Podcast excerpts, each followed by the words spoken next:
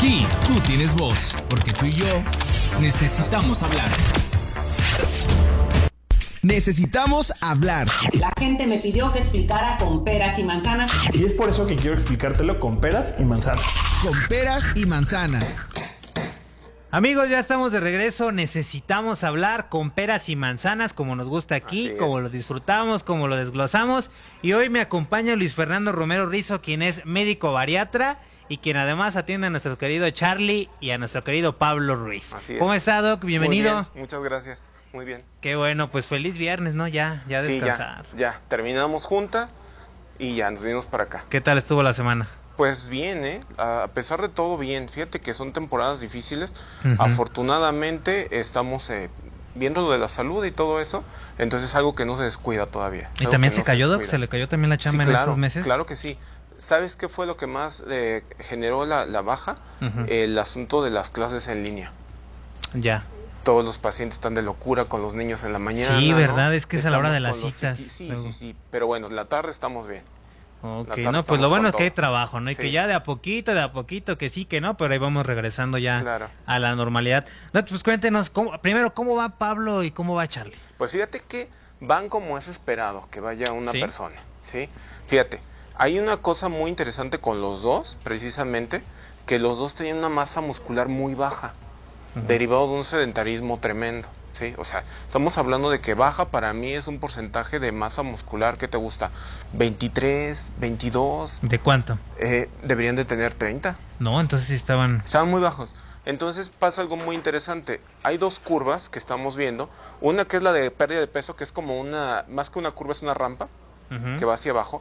Pierdes mucho peso y luego vas perdiendo menos, pero la ganancia de músculo es una campana.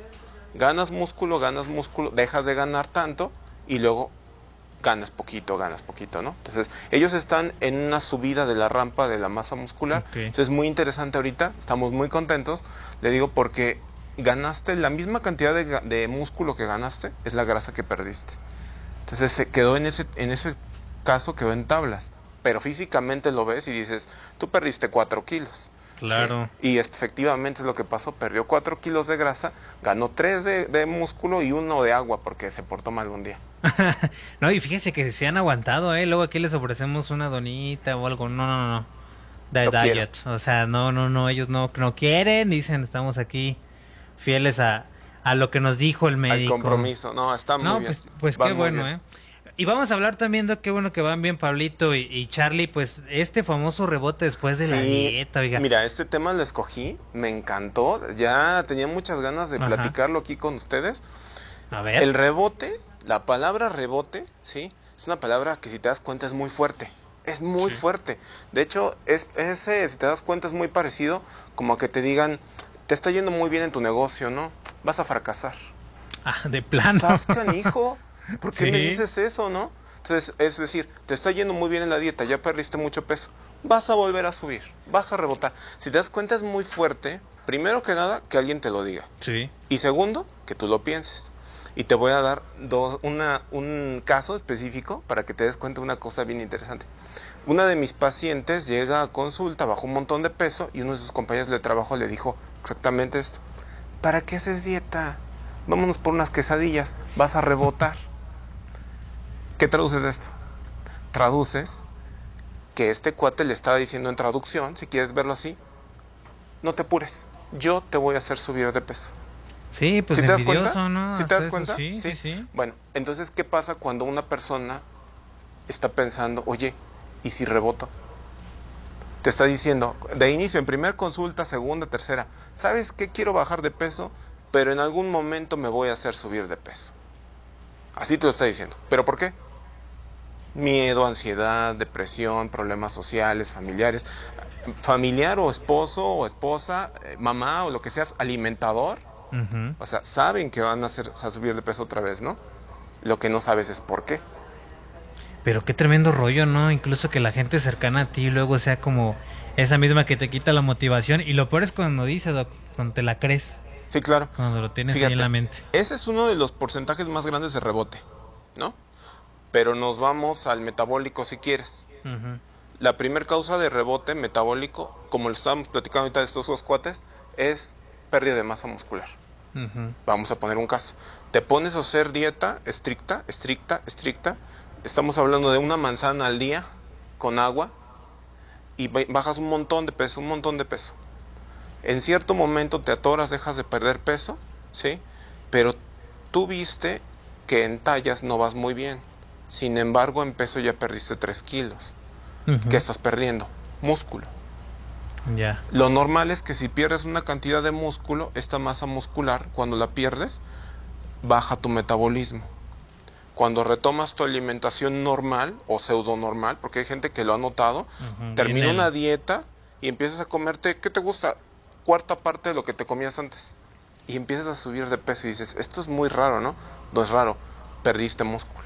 Es que para los nuestros amigos que los que estaban en Facebook sí nos escucharon de que estábamos hablando, pero yo le preguntaba al doc, le decía que me llamaba mucho la atención que luego veía fotografías de actores que sobre todo que pues estaban súper tronados, diría Fabricio, como una fruta y de repente pues ya los veía súper gordos, decías tú, bueno, ¿qué pasó? Si era súper musculoso, se supone que era muy dedicado, y es esto lo que nos comentó ahorita, ¿no? Claro que sí. Además se da como, si quieres, un círculo eh, no virtuoso, en el que las personas pues ganan músculos, son muy felices, sube su autoestima, su testosterona, como está pasando con nuestros pacientes, y de repente suspenden su actividad física. Entonces, primero que nada, pierden masa muscular. Segundo, sus hormonas empiezan a volver a tener un juego. ¿No? Baja su testosterona y empiezan a subir de peso. Entonces ahí te da una clave que yo le dije a todos los cuates eh, que le echen muchas ganas. Les digo, mira, no te puedo poner a hacer ejercicio dos horas al día. Porque si en cierto momento tu vida no te va a dar para eso, no lo vas a hacer y vas a volver a subir. Ponte a hacer lo que estés dispuesto a hacer toda tu vida de ejercicio. ¿Qué te gusta?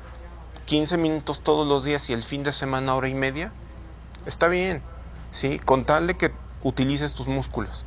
Porque esa es una de las claves más interesantes. el activarse, el, moverse. Si, músculo que no usas, músculo que se pierde. Plano. De plano, ¿sí? ¿Y cuál es el músculo que menos utilizamos y el más fuerte? Uno de los más fuertes y que no usamos es el glúteo.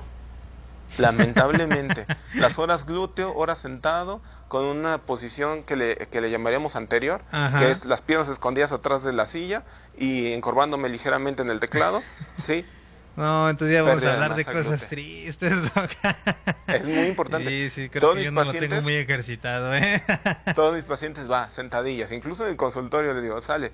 Te va a ver luego la fisio, la fisioterapeuta, contamos con unos fisioterapeutas ahí. Pero aquí, sentadillas, dale, a ver qué tal. Sí. Para ejercitar. Y si se recupera, por ejemplo, el glúteo, o sea, si, si uno empieza a hacer sentadillas, a meterle peso, fondos y demás, sí claro. sale. El músculo glúteo es un músculo muy, eh, eh, ¿cómo le llamaremos? Pues requiere trabajo, requiere echarle muchas ganas porque, como te dije, es muy fuerte. O sea, no es como el brazo que, pum, pum, pum, un poquito todos los días y ya. Necesitas, el día que te dije que es el un día, hora y media, ese es el día de glúteo. Así, hora y media de glúteo. Ese es el día de glúteo. Y, es lento, ¿verdad? es lento, es lento, pero los resultados son muy, muy, muy buenos, ¿no? Porque no solamente recuperan la estética, sino también recuperan la fuerza, el equilibrio y disminuye mucho cosas como la osteoporosis, la, mm, fractura de cadera. Si te das cuenta, las personas que tienen fractura de cadera normalmente no tienen masa en, el músculo glúteo. O sea, ya no, para que no nos digan dónde te asaltaron y demás. ¿no? Dónde te las robaron, ¿no? Entonces, eh, sí. Sí, híjole. Oye, está muy interesante en ese tema. Pero a ver, Doc, en el tema de que estábamos, porque ya nos fuimos ampliando un poquito, del tema del rebote, ¿cuáles son pues los tips, no? O sea, a ver, yo me metí una dieta rigurosa y demás, y luego, ¿qué viene, no? Fíjate, me encanta eso. Yo cuando mis pacientes los doy de alta, quedar de alta es, ¿sabes qué? Ya no nos vamos a ver dentro de seis meses. ¿Sí? Y después, si quieres, un año, que llamamos el año de oro. La prueba de fuego, Sí, el año de oro. Cuando ganas unos 3 kilitos porque te fuiste de pachanga y regresas y ya estás en tu peso, ¿no? Em, normal. Les digo, mira, hay, hay eh, datos de alarma de rebote. Cuídalos mucho. El primer dato de alarma de rebote es pérdida de peso, sin dieta, ¿sí? Y sin ninguna actividad extra. Dices, o sea, estás sin hacer nada y vas bajando. estoy en cuarentena. Y no estoy haciendo ejercicio, estoy comiendo normal y ya perdí 3 kilos, qué a gusto. No, cuidado, perdiste 3 kilos, quién sabe, igual y de músculo. ¿sí? Y si perdiste 3 kilos de músculo, espérate tantito a que recuperes ahora 4 de grasa. Entonces, Y por ejemplo, a ver, ahí nos detenemos poquito. ¿Cómo yo sé que lo que estoy perdiendo es músculo o grasa? ¿Hay alguna manera? Es muy fácil de ver. Sale, mira, si estoy perdiendo peso, sí, y no estoy perdiendo tallas, sí, estoy perdiendo músculo o estoy deshidratado. O sea, en las tallas se tiene que ver Claro que sí. estoy perdiendo peso. Claro que sí. De hecho, es muy padre, por ejemplo, cuando estás perdiendo eh, tallas y no perdiendo peso. Que eso significa que es lo que les pasa a mis pacientes el día de hoy. Sí, ganaron músculo y perdieron grasa, pero en tallas sus mediciones y cómo se ven es muy, muy interesante. Entonces, Ok. fíjate, ese es el primer dato de la... Primer, primer dato es bajar, eh, perder kilos sin hacer nada, literal. Ajá, kilos, exacto. Kilos, Sí. Entonces, la segunda causa, eh, bueno, dato de alarma que yo lo tengo muy pendiente con mis pacientes es reingreso o recaída al jarabe de maíz alto en fructosa. ¿Y ese dónde Sí. está? El jarabe de maíz alto en fructosa es un producto que genera eh, como ansiedad, ¿sale? Es O un sea, tipo de azúcar. comiendo. Es un tipo de azúcar, Es un tipo de azúcar que es cinco veces más barata que el azúcar, ¿sí? Que se genera adicción a ella, ¿sí? Y que está en la mayoría de los productos industrializados. ¿Cómo cuáles? eh, pues en el pan blanco, bebidas azucaradas, eh, galletas, ¿sí? Productos normalmente industrializados. Les digo a mis pacientes, ¿qué prefieres? ¿Echarte un sándwich de pan eh, de caja o echarte una torta? Y me dicen, no, pues el sándwich no es más sano. No, el sándwich tiene jarabe de maíz. Por eso es más adictivo. Claro que sí. parte. Otra diferencia, por ejemplo, no es lo mismo echarte una bebida deportiva que echarte un electrolito o un electrolito. Un suero, ¿no? Un Un suerito suero. oral, ¿sale? Con, con sabor. Claro, la diferencia es que uno tiene glucosa y otro tiene jarabe de maíz. Entonces las bebidas deportivas no. Son para deportistas, O sea, definitivamente. Y las bebidas eh, hidratantes son para deshidrataciones o sabes qué, hasta para la resaca mil veces. Un electro- una bebida energética no, sería más bien una bebida eh, con, con glucosa. De hecho ahí dice en la etiqueta, glucosa. Y por ejemplo, eh, digo, a mí cuando me siento muy bajoneado, me gusta echarme un, una bebida Energetizante, con cafeína. Ándale, pues tiene de jarabe de, esa del maíz. que te da alas Tiene jarabe de maíz. también. Sí, Entonces, definitivamente. o sea, de plano, Fíjate, es interesante. Cuando empezaron a salir las bebidas eh, para hidratar deportistas, sabían horrible. Me dijo una vez un maestro, decía, sabía algo que deberías de tener fuera en lugar de tener adentro. sí, sabían horribles. Metieron Claro. el, el- el jarabe de maíz y el sabor cambió. Se hizo... y levantó. Sí, se hizo- levantó en, en- en ganancias y se hizo producto de primer consumo de niños. Si te das cuenta. Sí, porque hace muchos años el está en ti y ya no sabía, no sabe igual a, a lo que sabía, ¿no? O Sí, sea, claro. realmente yo me acuerdo que lo probaba de niño, incluso tenía un familiar que trabajaba en una de estas embotelladoras y le regalaban las cajas así y nos Así regalaba es. una caja, la probamos y sabía casi pues sin sabor, ¿no? Así Era es. como muy muy simple Así y ahora lo- los de esta marca están ricos, por así decirlo. Sí, ese, ese, este tipo de endulzantes generan eso. Yo les digo, no recaigas en la adicción al jarabe de maíz. Es, es adicto, porque algunos de nosotros como bebés nos dieron mieles transparentes de puro glucosa de maíz. O sea, desde chiquitos ya nos están dando la, la droga, por así, es, decirlo. Así es. Y nos generaron dependencia. Están terriblemente O dependientes. sea, esto no debería de ser entonces, que les den a los bebés este, pues es para endulzar, ¿no? Un poquito, ¿qué es el, la leche, el agua? No, sé para qué se lo ponen. Definitivamente no. Fíjate, tanto es así que los pediatras muchas ve- veces recomiendan que la lactación primero se dé con verduras, no con frutas, porque te generan un paladar dulce en el bebé. Entonces, cuando el bebé tiene paladar dulce, ya no te vas, cuando ya está niño, adolescente, eso es ya está probado, ya no te va a tolerar cosas de sabor amargo, ácido o insípido. Este cuate quiere dulce. Ah, o sea que ahí está el problema de los que no les gustan las verduras. Efectivamente, entre otras cosas. Si eres ablactado con un chayotito con cuchara, es muy diferente a que te den un producto envasado con azúcar o peor, con jarabe de maíz. Bueno, entonces, lleva- entonces llevamos dos no indicadores, de ¿no? maíz. Sí, no regresar al jarabe de maíz y perder kilos sin hacer nada. Así es. El tercero es muy interesante, es más integral. Como te digo, lo manejamos todo de- forma integral ahí en bariatría integral, eh, con nuestras psicólogas también. El tercero es, sí, no puedo llevar a cabo una comida trampa. Tengo que hacerla con mi pareja, con mi familia, con mis amigos. Las comidas trampa en, en- con nosotros es, cómete lo que tú quieras, cada 15 días y todo el mundo dice, ah, me quito el grillete, soy feliz. No, es un, ya lo hemos platicado, en este momento es un momento de, de disciplina, de poder, en el que tú te comes lo que tú quieras, pero solo, por placer. ¿Sale? Ok. Eh, Te doy un ejemplo. Mis pacientes me dicen, no, es que yo disfruto mucho de echarme mis cervezas, Bien rico. Eh, voy a tomar eso. Y les digo, ok, pero te las vas a tomar, no sé, si quieres viendo un partidito, con sí. unas palomitas aquí junto y lo disfrutas. ¿Y sabes qué me dicen a veces? No, así no me sabe. ¿Qué identificas? Que no le gusta la cerveza, le gusta estar con sus amigos Sí, sí, y tomar cerveza. O sea, está unido. Muchas comidas son así. Pastel con la novia, tequila con alguien. ¿Sí? ¿Sí me cachas? Entonces eh, es bien común. Hacemos eso muy seguido. Es que los mexicanos estamos tristes con comida, estamos felices con comida, o sea, realmente celebramos, nos echamos del espaldarazo, todo es con comida. Y si te fijas, esto tiene que ver mucho por la cultura de consumo. Te voy a poner un ejemplo. No sé si te acuerdas, chiquitito, chiquitito, cuando eran los cumpleaños y, se, y se daba pastel tuyo o de algún primo, amigo, familiar, era raro, ¿no? Sí. El pastel, de así, todos callados, comiéndose su pastel, ¿no? Sí. En lo que estás, comiéndote tu pastel riquísimo, porque esto no se da todos los días, ¿sí? Y ahora cada cuando se come pastel, pues que cita, que amigos, que, Sí, que lo que tú quieras. después de una comida. Se perdió el placer por comer. Ya. Se perdió el placer por comer, ¿sale? Eh, comer es un placer, Sí, sí, sí. ¿sí? Pero si se fija, el, el problema es que muchas personas piensan que las personas suben de peso por comer por placer. Y es la última, ¿eh? Es que realmente yo creo que es el ritmo, ¿no? También luego, luego de vida. Yo, por ejemplo, como en 10 minutos, Doc, o sea, Así es. a veces nada más como porque tengo que comer. A Así veces me olvida de que ando tan clavado en, en la chamba y de repente ando comiendo ya cuando puedo y lo que traigo y súper rápido.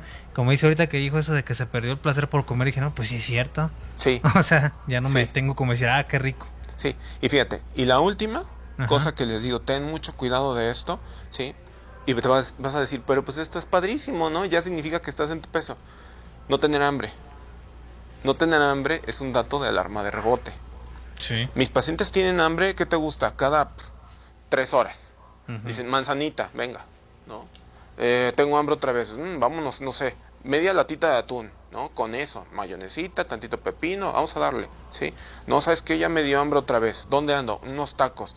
¿Sabes qué? Dame un medio alambre, ¿sí? Sin tortilla, no me la voy a comer, o dame una tortillita, no la voy a comer, ¿sale? Es un metabolismo ágil, es un metabolismo que está quemando, ¿sí? Pero cuando las personas dicen, no, hombre, yo no desayuno, como hasta las 6 de la tarde y a veces ceno, a veces no. Eso habla de un metabolismo Yo. que se está comiendo a sí mismo, No, ¿sí? Y que en cualquier descuido sube de peso. Entonces, Y por ejemplo, para, para esos que, o sea, que traen todo el día, bueno, que traemos todo el día súper ocupados ahí, como ¿cuál sería la recomendación? como buscar alguna opción fácil que te lo permita. O sea, tengo pacientes, por ejemplo, enfermeras, que están ahorita, pues el Sí, trabajo sí, sí, está claro, terrible.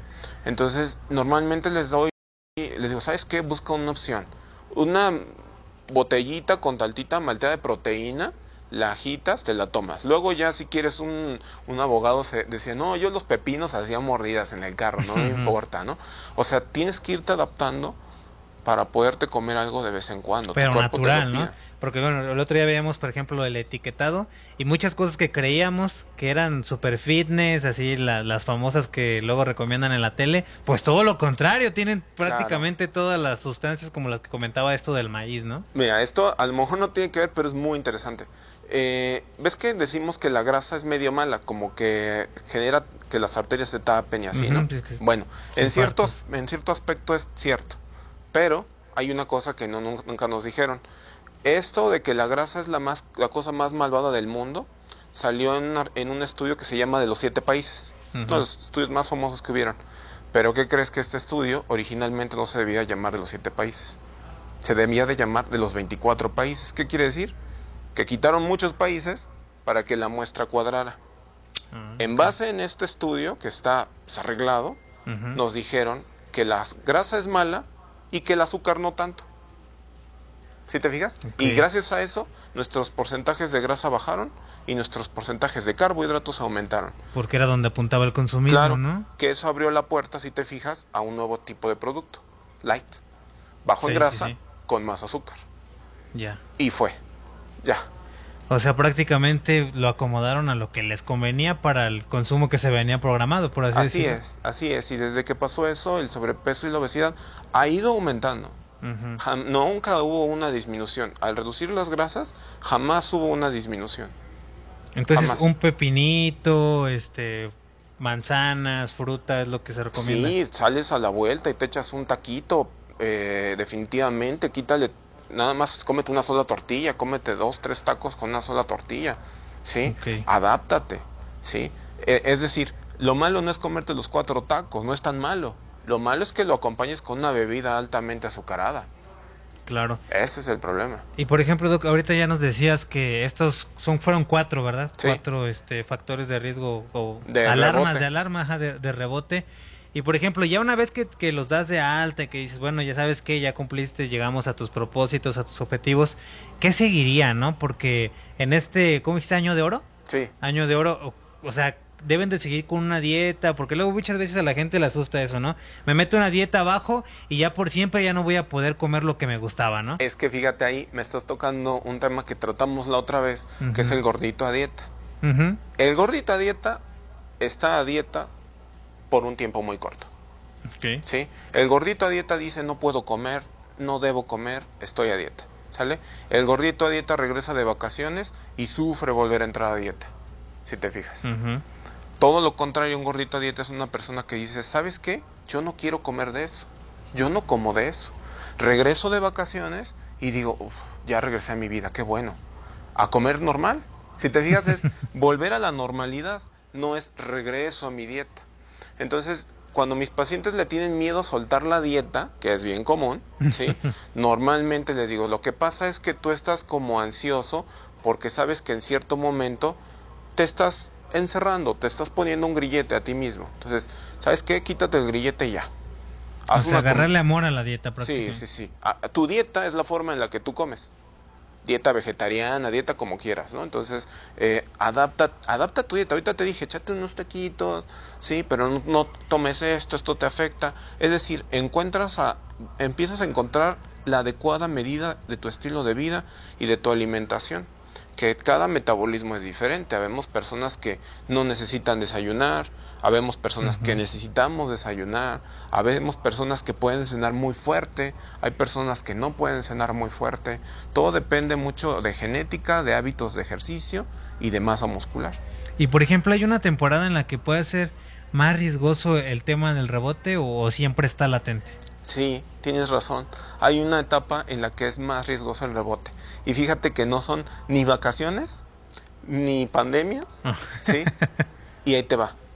Súmale estos factores. A ver. Presión social, Ok, estrés, visitas inesperadas, ¿no? sí. Que, Y súmale estrés laboral. Navidad. Esas son las... Y no es la comida, no es la comida, es la presión social. Porque mis pacientes comen cosas más ricas de vacaciones, ¿sí? Y pacientes que no les gustan los romeritos, le entran a las romeritos con tres tortillas cada taco, ¿no? Entonces, O eh, sea, para darle gusto a la, la familia. Estás muy flaco, hijo, disfrútalo. y más porque llegan boicoteadores que no conocían, ¿no? Entonces, eh, la abuela agarra cachetes que dice, no, es que te me vas a enfermar, ¿sí? Entonces, eh, sí, definitivamente hay más factores diferentes en, en esas fechas especiales en las que les tengo que decir a mis pacientes, ¿sabes qué? Échate comidas trampa, disfruta tu comida, pero no dejes que te boicoteen. Ahí es más como que conductual que metabólico en ese momento. Claro. Y Doc, para todos los que nos están escuchando y que están a lo mejor en, en un momento de una dieta o Claro. que ya los dieron de alta, que están pasando a lo mejor un tema difícil porque quieren regresar a alguna de las cosas que ya, o que están pasando alguna de estas cosas que nos comentaste, ¿cuál sería así un consejo para ellos? Lo, lo comenté la vez pasada esta, esta palabra y te la voy a hacer con un ejemplo mío. Percátate. La otra vez yo me, me empujé algo que se iba a comer la niña, un- una cosa con gomitas y, y chamoy y cosa Ujú. riquísima, ¿no? Entonces dije, "Nee, no pasa nada, dame.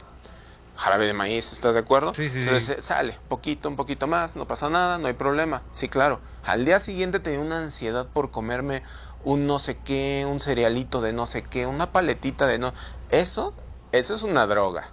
Claro. Lo veas como lo veas, ¿sale? O sea, normalmente yo no tengo ansiedad por comerme esas cosas y ese día, obviamente soy un adicto desde bebé también, entonces eh, ese día dije, algo, algo, ah, Las ayer me comí las gomitas, por eso tengo tanta ansiedad hoy. Entonces te percatas de que hiciste algo ayer o la semana pasada que está haciendo ahorita que te da una ansiedad. Una paciente fue a un retiro, creo que eh, esta semana, y me dice que le tuvo que comer de todo, ¿no? Tortillas y todo, todo, ¿no? Entonces, que se percate que esta semana va a ser muy difícil, porque se le subió la insulina hasta el cielo y perdió un poquito de músculo. ¿Sí? Entonces te percatas de qué hiciste ajeno a tu normalidad para que te cuides en estos tiempos. Regresas a tu estilo de vida. Si quieres meterle un poquito más ejercicio, baja un poquito tus calorías, pero percátate que hubo algo diferente, que no todo fue normal. Bueno, pues ahí está Luis Fernando Romero Rizo, médico bariatra. Te encargamos mucho a Pablo, te encargamos mucho también a Charlie. Sí, gracias claro. por estar ahí hoy con nosotros. Muchísimas gracias. Pues Hasta muchas luego. gracias. Yo soy Julio Ramos, necesitamos hablar. Aquí tú tienes voz, porque tú y yo necesitamos hablar.